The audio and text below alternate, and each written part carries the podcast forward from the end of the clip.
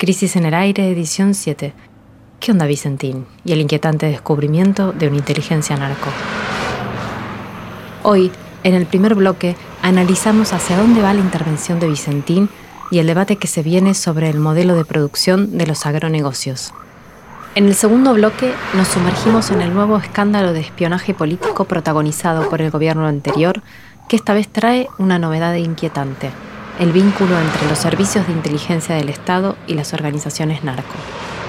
Por último, entrevistamos al ministro de Turismo y Deporte de la Nación, Matías Lamens, para saber si vamos a volver a las canchas de fútbol y a viajar en algún momento de este raro año. Conducen Jimena Tordini y Mario Santucho.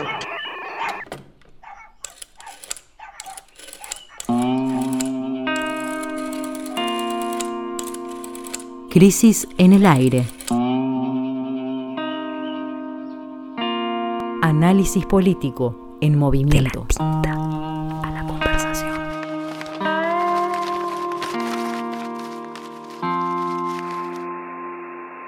El podcast está al aire.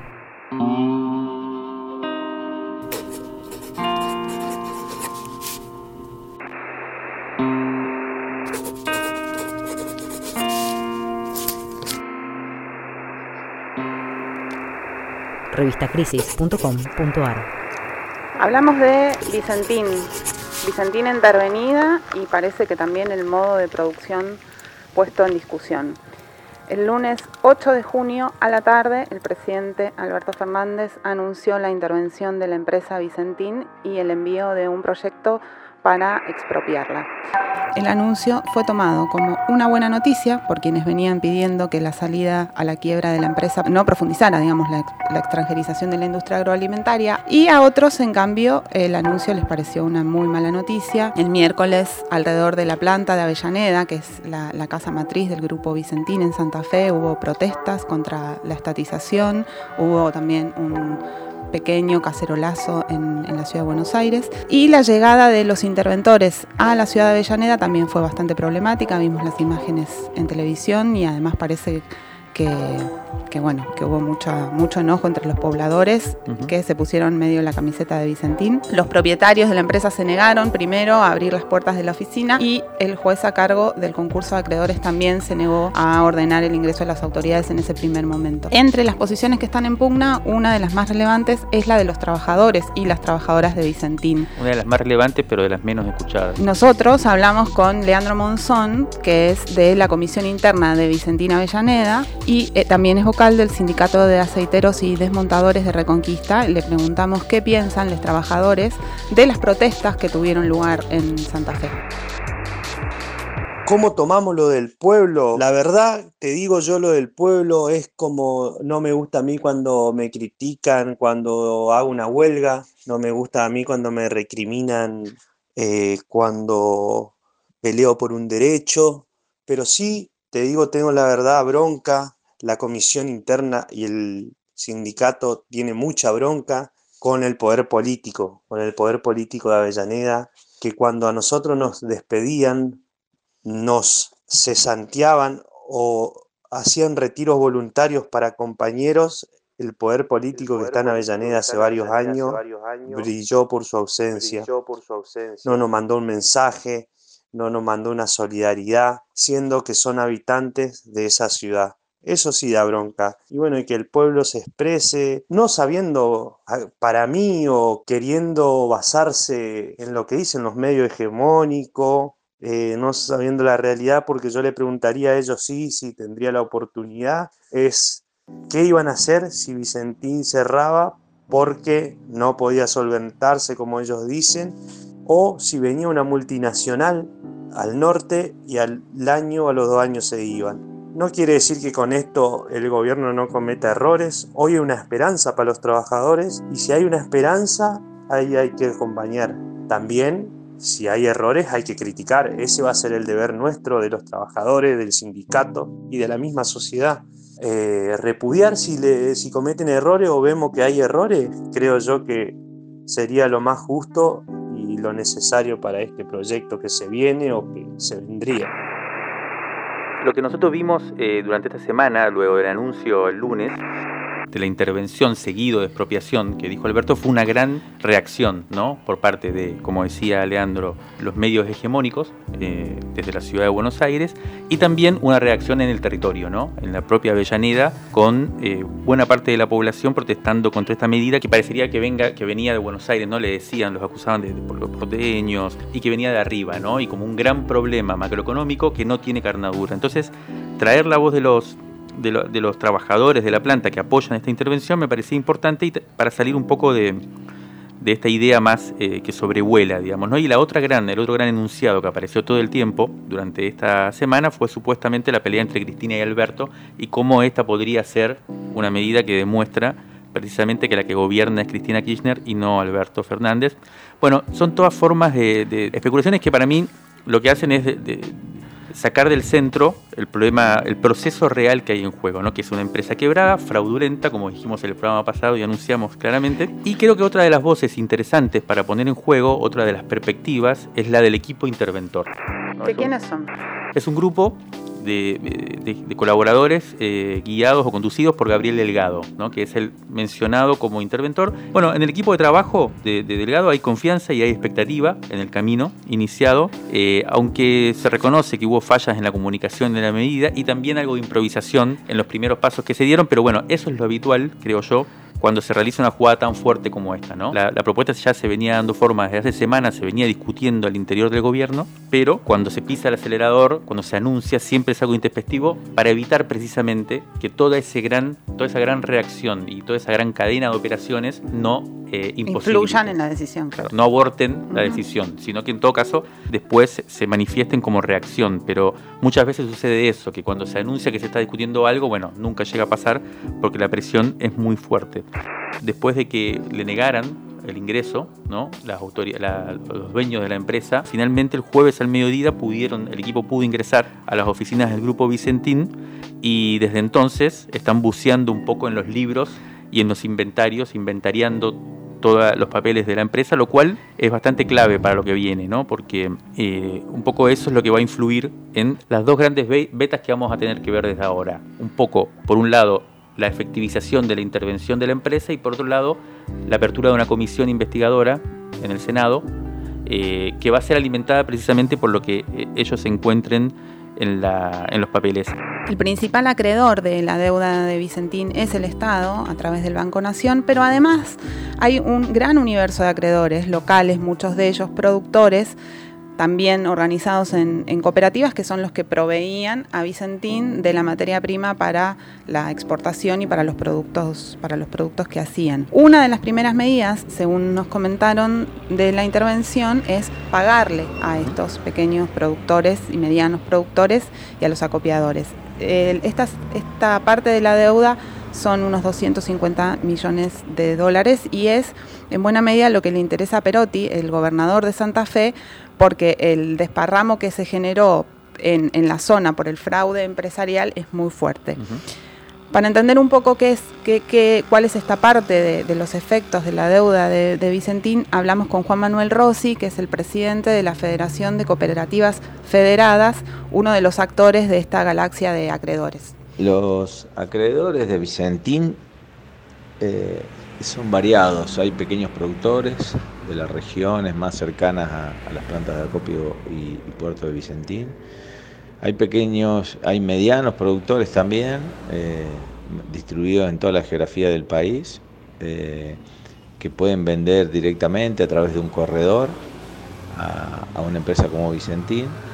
Y luego hay el sistema tradicional de comercio de granos en el país que está compuesto por acopios de los pueblos, eh, que son acopios chicos, medianos y grandes, eh, que son empresas familiares en su mayoría.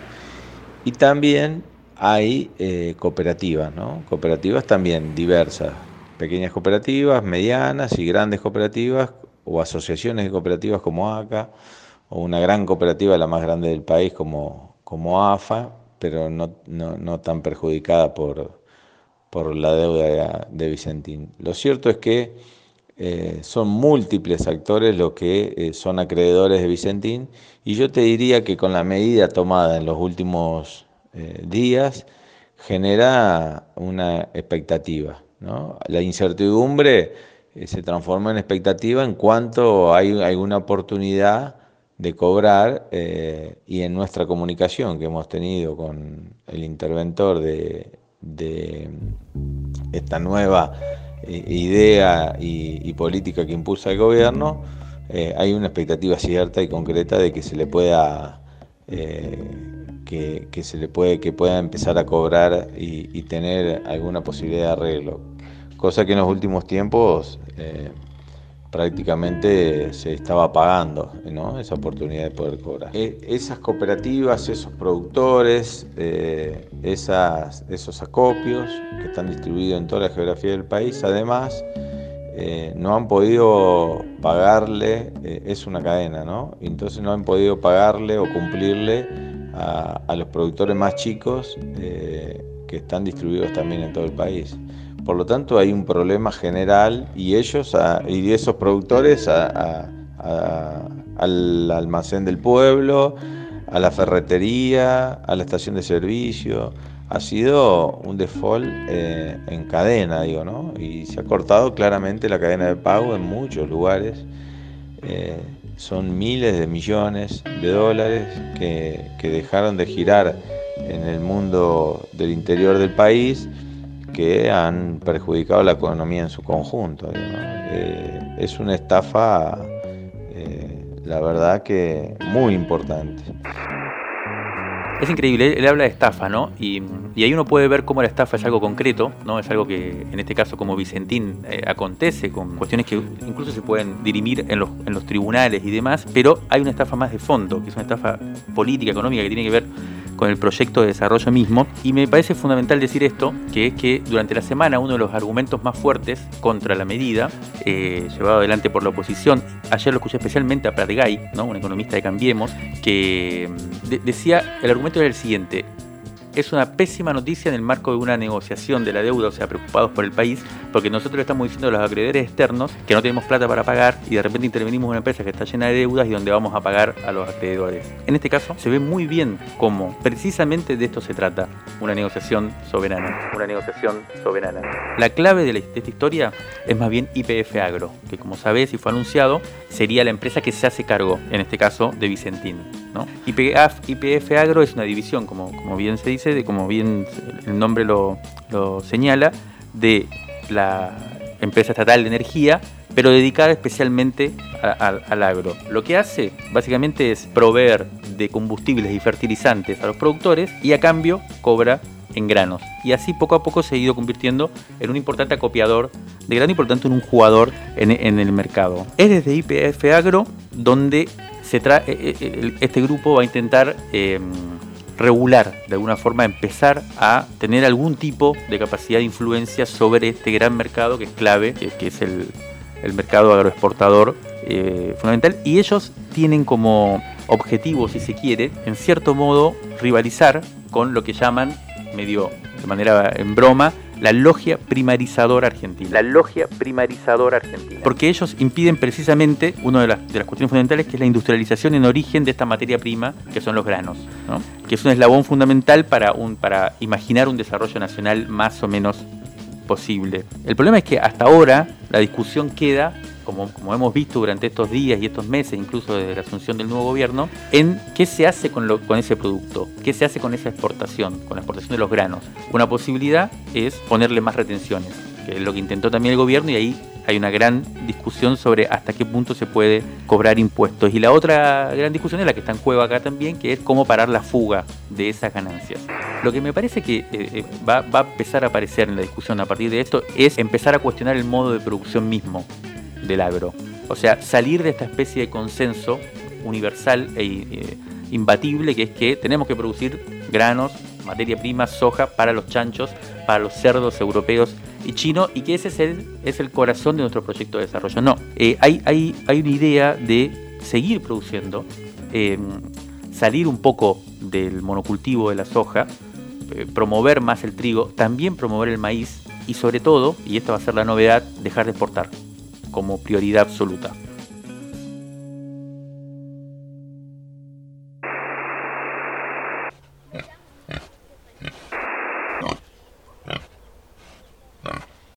Empezar a cuestionar el modo de producción mismo del agro.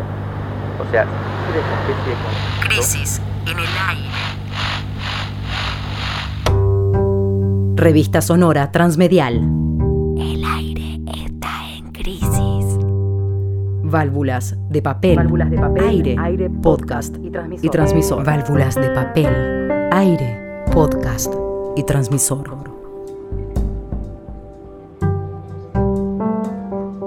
Crisis en el aire.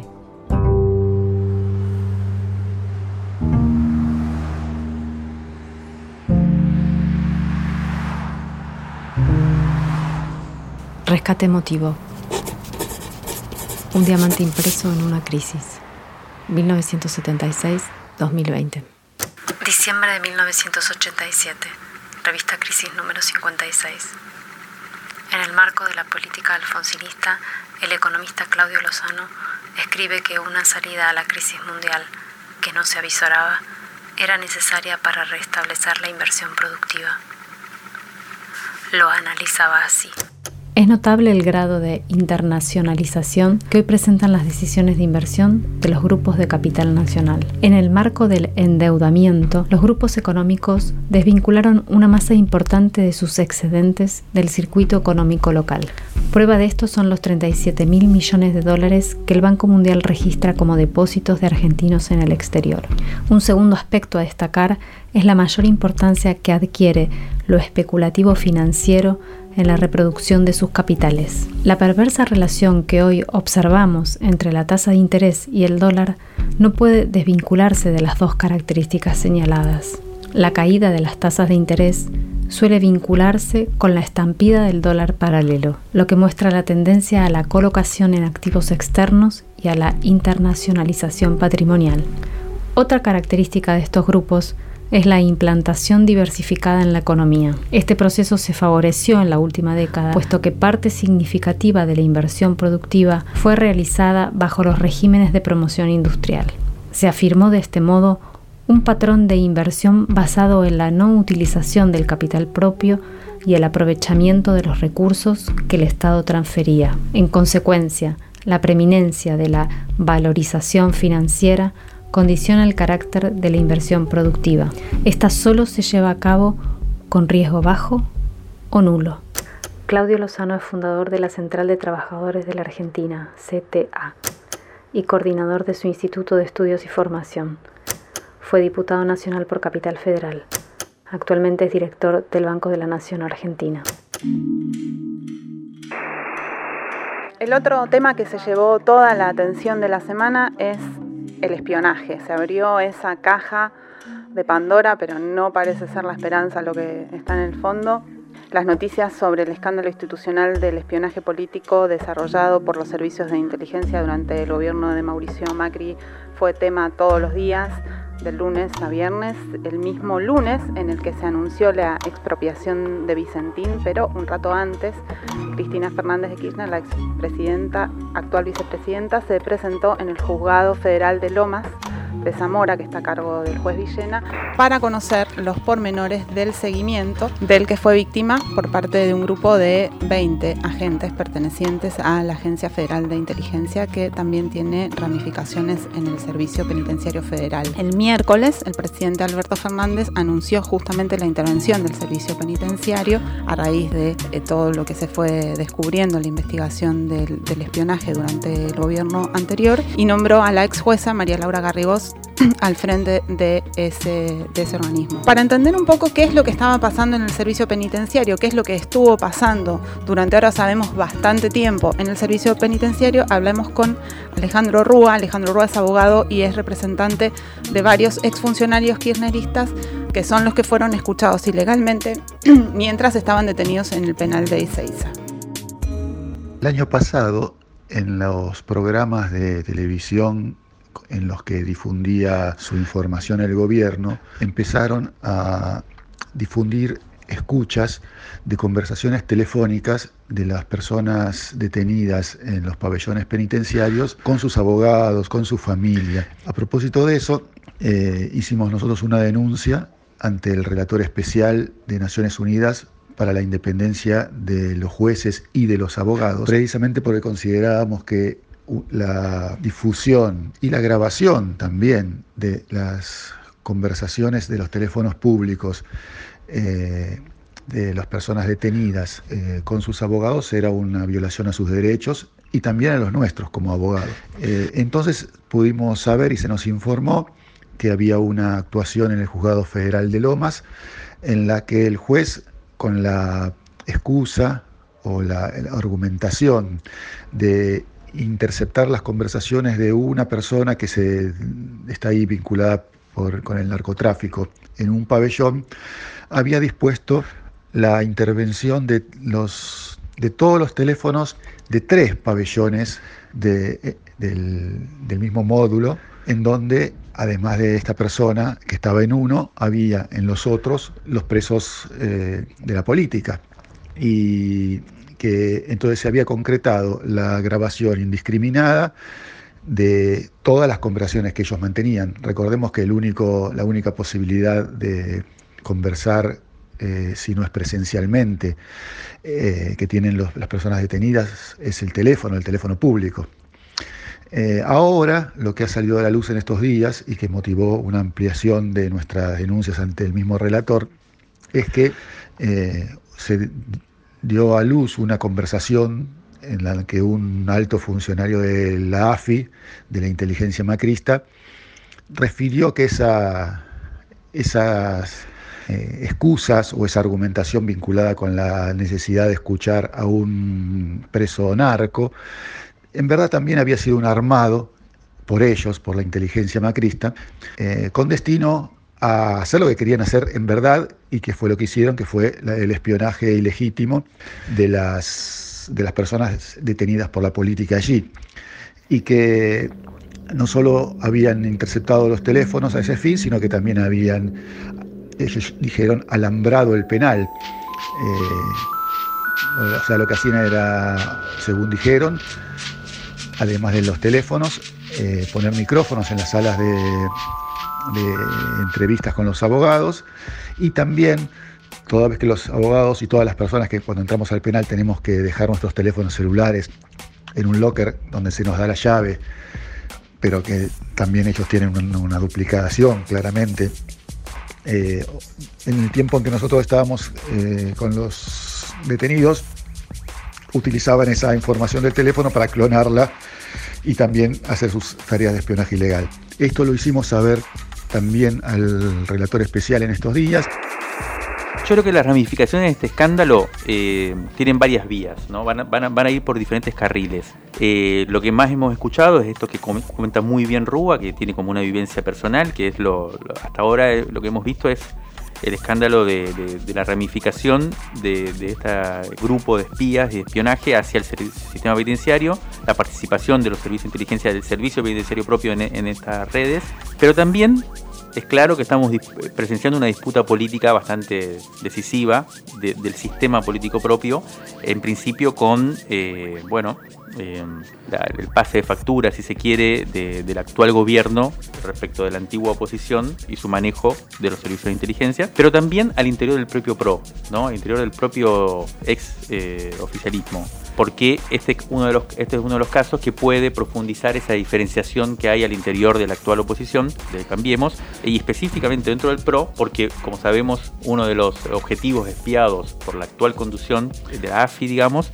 eran eh, los mismos eh, políticos oficialistas, ¿no? La Reta, eh, el actual jefe de gobierno de la ciudad, y Vidal, la ex gobernadora de la provincia de Buenos Aires, dos figuras prominentes, pero que si se quiere forman parte de un sector del PRO diferenciado del macrismo, del núcleo duro, hoy encabezado por Patricia Bullrich, que de hecho desarrolla una oposición muy radical, muy fuerte, muy frontal respecto al actual gobierno, mientras la Reta y Vidal aparecerían como un sector más, más dialoguista. ¿no? Esto, esto es una de las cosas que se está jugando en esta causa. Y hay otro cisma, menos visible, pero no menos importante, una especie interna al interior del radicalismo. ¿Qué pasa? El radicalismo siempre ha tenido mucha influencia, específicamente el radicalismo porteño, en los servicios de inteligencia. Hay un personaje eh, histórico este, este, en este sentido de la democracia argentina, que es Enrique Nosiglia, más conocido como el Coti, que a su vez está de alguna manera disputando con Daniel Angelici otro personaje del radicalismo porteño, más conocido como el Tano, Daniel Angelici fue el que tuvo una gran influencia en la actual en la, ex conducción de la AFI a través de Silvia Magdalani, la segunda de la AFI macrista, y eh, buena parte de este escándalo lo salpica él, ¿no? Por lo que hemos averiguado son los dos carriles que podría tomar la causa de Lomas. Puede o bien ir hacia el costado, como dicen, pueden gangrenar hacia el costado a través de eh, y llegar a, salpicar a Magdalani. Eso evitaría la otra posibilidad que yo creo que es la que más quiere actualmente el gobierno, o por lo menos los sectores que están involucrados, Cristina Kirchner entre ellas, se presentó como querellante esta semana, que es que la causa escale hacia arriba, ¿no? Ya no solo a Magdalani, sino también a Gustavo Arribas, que era el, jefe de la CID, un hombre el, amigo más vivo del presidente Macri e incluso podría llegar hasta el, el expresidente Macri, ¿no? Además de esto, de estas gran salpicaduras que aparecen en la, en la superficie, digamos, y que son las que van a estar durante estos días en los medios y que es muy importante, por supuesto, hay una línea de indagación en esta causa que yo creo que es la más novedosa y también la más eh, preocupante, que es el vínculo que apareció durante el gobierno anterior entre los servicios de inteligencia y ya no el poder político y ya no la justicia, sino también con el narcotráfico. Esto es nuevo. Por primera vez aparecen personajes del narcotráfico, líderes de algunas bandas, del conurbano en este caso, entrelazados con los servicios de inteligencia. Personajes del narcotráfico con los servicios de inteligencia. Narcotráfico, inteligencia. Personajes del narcotráfico, líderes de algunas bandas, del conurbano en este caso, entrelazados con los servicios de inteligencia. En este, en este sentido, yo quisiera que, resaltar eh, el personaje de Villena, que es el juez que está llevando adelante la causa y que estuvo involucrado en esto, como acaba de, contar Rúa, fue el juez precisamente que dio cobertura a la posibilidad de escuchar a los presos del kirchnerismo. Eh, es un personaje que, estuvo involucrado en estas redes y que hoy aparece como el redentor. Como siempre que, aparecen cuestiones vinculadas con, los servicios de inteligencia, aparecen en modo de, de escándalo, ¿no? Y entonces en realidad la pregunta es, ¿para qué, qué viene después del escándalo? Digamos, si, el escándalo nos da la posibilidad de dar una discusión eh, que todavía está medio brillando por su ausencia en, las noticias, que es si se puede construir un sistema de inteligencia de otro tipo, un sistema de inteligencia democrático. Estuvimos conversando eh, de este tema con Cristina Camaño, que es la interventora de la Agencia Federal de Inteligencia y quien presentó todas estas denuncias en la justicia al ir encontrando los restos, los residuos, los archivos del espionaje del gobierno anterior y nos respondió esto. Teniendo en cuenta que en la AFI se terminó este espionaje sistemático, ilegal, que se dio durante la gestión anterior y que también por em, el cambio en la ley se reformuló el artículo por el cual teníamos que ser colaboradores de la justicia y ya no lo somos más, Ahora realmente la Agencia Federal de Inteligencia se va a dedicar a una inteligencia estratégica dedicada a proteger la soberanía, a la defensa nacional, a la seguridad nacional, a dar parámetros para insertar a Argentina en el mundo. Por supuesto, a cuidarnos de que no vuelva a haber un atentado terrorista y tampoco que tengamos ataques informáticos, o sea, tenemos que estar prevenidos frente a los ataques informáticos y también a las amenazas del orden constitucional o a la paz social.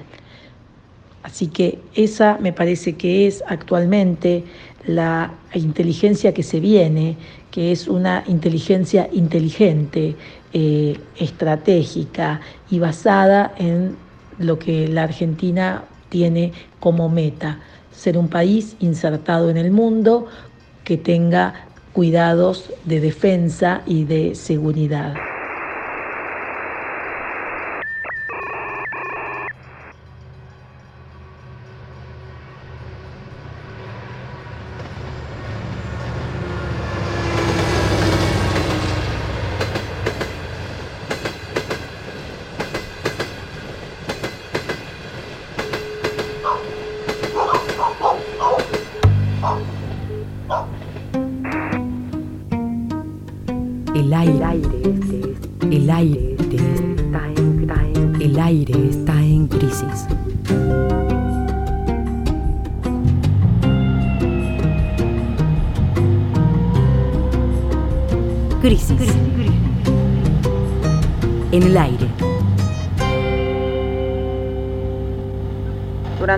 Semana pasada, bueno, se produjo un incremento muy importante de, los contagios de COVID-19 que se concentra sobre todo en algunos lugares del país. También vimos que desde la implementación del plan detectar los contagios en los barrios populares de la ciudad de Buenos Aires, que habían sido un, problema muy importante, descendieron, comenzaron a descender y aumentaron en el resto de la ciudad, aunque la situación en los barrios populares sigue siendo muy difícil. En otros lugares del país, en la mayor parte del, del territorio nacional, parece empezar a consolidarse el clima de salida y bueno, ya empezan, empezamos a preguntarnos si las niñas van a volver a la escuela, si los jugadores de fútbol van a volver a las canchas, si va a haber o no vacaciones de invierno. Y para conversar un poco de estas cuestiones, estamos en comunicación con Matías Lamens, que es ministro de Turismo y Deportes de la Nación. Matías, buen día. Acá estamos Jimena Tordini y Mario Santucho. ¿Cómo estás? ¿Qué tal? Buen día, Jimena, Mario. ¿Cómo andan? ¿Qué te preguntan más? ¿Si vuelve el fútbol o si va a haber vacaciones de invierno? No, si vuelve el fútbol, ¿eh? Y por mucho, te diría. todos lados, los periodistas, en la calle, la, la gran pregunta. ¿Y qué contestas? Que no sé, que la verdad, bueno, la verdad que eh, con esta vuelta o, con, o, con, o, con, esta nueva normalidad a la cual aspiramos llegar lo más rápidamente posible, eh, va a haber dos, eh, dos países en el sentido, ¿no? Uno mm. que tiene el, concentrado más del 90% de los contagios, que es la zona del AMBA, en la cual, bueno, ahí vamos a tener que tomar medidas, o por lo menos no vamos a poder pasar de fase y eventualmente si sigue este ritmo, bueno, los epidemiólogos y los, y los médicos que asesoran al presidente evaluarán qué hacer y después el resto del país. Y lo mismo sucede eh, con, como te decía, con todas las actividades, con el fútbol, por ejemplo. En realidad lo que el Estado Nacional puede hacer es decir si están las condiciones dadas para, para la vuelta o no, eh, pero después las decisiones de cada liga, de cada federación, y ayer hubo una noticia importante que fue que salió la decisión administrativa del jefe de gabinete exceptuando a los atletas olímpicos para que puedan entrenar, una decisión que que nos costó mucho lograr porque bueno salud eh, por supuesto que con, con toda la razón eh, bueno tenía tenía muchas muchas reservas, quería que los protocolos fueran muy exigentes, así fueron finalmente, pero pero logramos que los deportistas olímpicos puedan estar entrenando sabiendo que, cuando uno se prepara para un juego olímpico a veces la preparación es, de, es con la antelación de hasta casi dos años, entonces perder casi 90 días los ponía en una situación de, de mucha de mucha desigualdad con el resto de los competidores, eh, así que lo de ayer fue para el mundo del deporte argentino un, un alivio, por supuesto que como, como te decía recién hay que hacerlo con, con mucho cuidado, con respetando mucho las indicaciones que dio el Ministerio de Salud. Te queríamos preguntar, ya lo mencionaste, por el tema del turismo, más, más para pensar cuál es el volumen ¿no? de la industria del turismo en el país y poder entender cuál es la dimensión del problema que está causando la, la pandemia. Mira, el turismo es una, eh, es una industria que para, para la economía nacional es, es, importantísima, pero que además estaba creciendo su peso año tras año. Eh, para que te des una idea, es el cuarto ítem en generación de divisas, el cuarto ítem exportador. Eh, para la Argentina son los turistas que llegan al país, que generaron el año pasado más de 6 mil millones de dólares. Este mm. año teníamos una proyección de superar esa cifra. Así que imagínate lo que representa, lo que significa para el país, eh, lo, que, lo que tiene que ver con turismo receptivo. Y después el turismo interno, con, muchas economías locales que, que viven, te diría, prácticamente en, un porcentaje muy, muy alto de su, de su PBG dependientes del turismo. La verdad que, este golpe al sector, bueno, como, a toda la economía, pero por ahí la, particularidad que tiene este sector es que va a comenzar más tarde todavía que el resto de la actividad. Si bien yo creo que, que cuando arranque va a arrancar con muchísimo vigor, porque, porque hay una gran parte de los argentinos y argentinas que, que tengan la posibilidad de hacerlo, por supuesto, porque la economía sabemos que va a quedar golpeada, pero van a tener la posibilidad de, de, viajes de turismo interno. Eh, yo creo que, va, va, a haber avidez de un sector de la, de, la sociedad argentina de hacer esos viajes. También es verdad que, el turismo receptivo, el turismo internacional va a tardar muchísimo en recuperarse. Es difícil pensar que se normalice ¿no? durante las vacaciones de invierno o que por lo menos se empiece a activar. Es muy difícil pensar que, lleguemos a las vacaciones de invierno, pero por eso estamos pensando con aerolíneas argentinas inclusive y con, con el ministro de Transporte también, con Mario Meoni, empezar a trabajar en vuelos eh, de punto a punto entre provincias, entre ciudades que no tengan circulación comunitaria del virus. Nos parece que es lo más sensato, me parece que además refuerza la mirada federal que tiene este gobierno, pero, pero sobre todo eh, le da la posibilidad a otras provincias que no tienen como circulación comunitaria de, empezar a encender sus economías. Siempre te, escuché em, como uno de los eh, impulsores de algo así como ir más allá de la grieta, ¿no? Salir un poco de, esta situación de polarización tan fuerte. Y como decía Jim al principio también, eh, esta semana empezamos a ver algunos temas políticos densos eh, que tienen que ver, evidentemente ya anuncian que desde el punto de vista, aunque sea de, la discusión política, se empieza a trazar una agenda post pandemia, ¿no? Y lo que aparece con mucha fuerza es, si se quiere, una revitalización de la polarización, no tanto con referido a Vicentín como con todo esto que hemos visto durante la semana del espionaje político. ¿Cómo, ¿Cómo percibís vos este escenario, digamos? Mira, yo creo, Mario, que, hay un dato que, es importante destacar cuando uno analiza esta, esta posible vuelta a la, a la, polarización, que es que el Frente de Todos está funcionando muy bien. Mm. Eso me parece que es un dato que, a la hora de analizar una, una posible vuelta a esta polarización, eh, me parece que es un dato a tener en cuenta y sobre todo lo que expresa el liderazgo de Alberto Fernández. Yo creo que, Alberto Fernández lo que expresa justamente y, creo que después de, la pandemia ese, ese, liderazgo y esa forma de liderazgo va a salir fortalecida, ¿no? Yo creo que, el camino que, tiene que seguir transitando el gobierno es ese, no tengo ninguna duda, y creo que es la convicción que tienen todos los que todos que tenemos todos los que integramos el frente de todos. Tenemos que seguir eh, interpelando cada vez a, más sectores, a quienes no nos votaron también. Cuando uno gobierna, gobierna para todos, y cuando le toca gobernar para todos eh, y, representar los intereses de todos, yo creo que, permanentemente tiene que tener ese ejercicio, y creo que es lo que es lo que expresa Alberto Fernández y es lo que y es lo que está pasando. Y creo que insisto ese, ese post pandemia se va a fortalecido.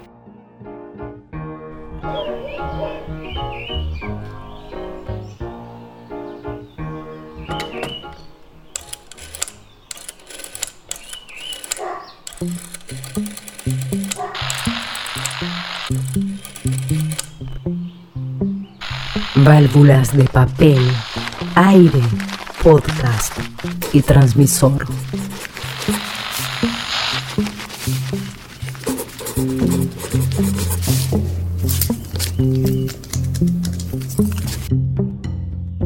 Crisis en el aire.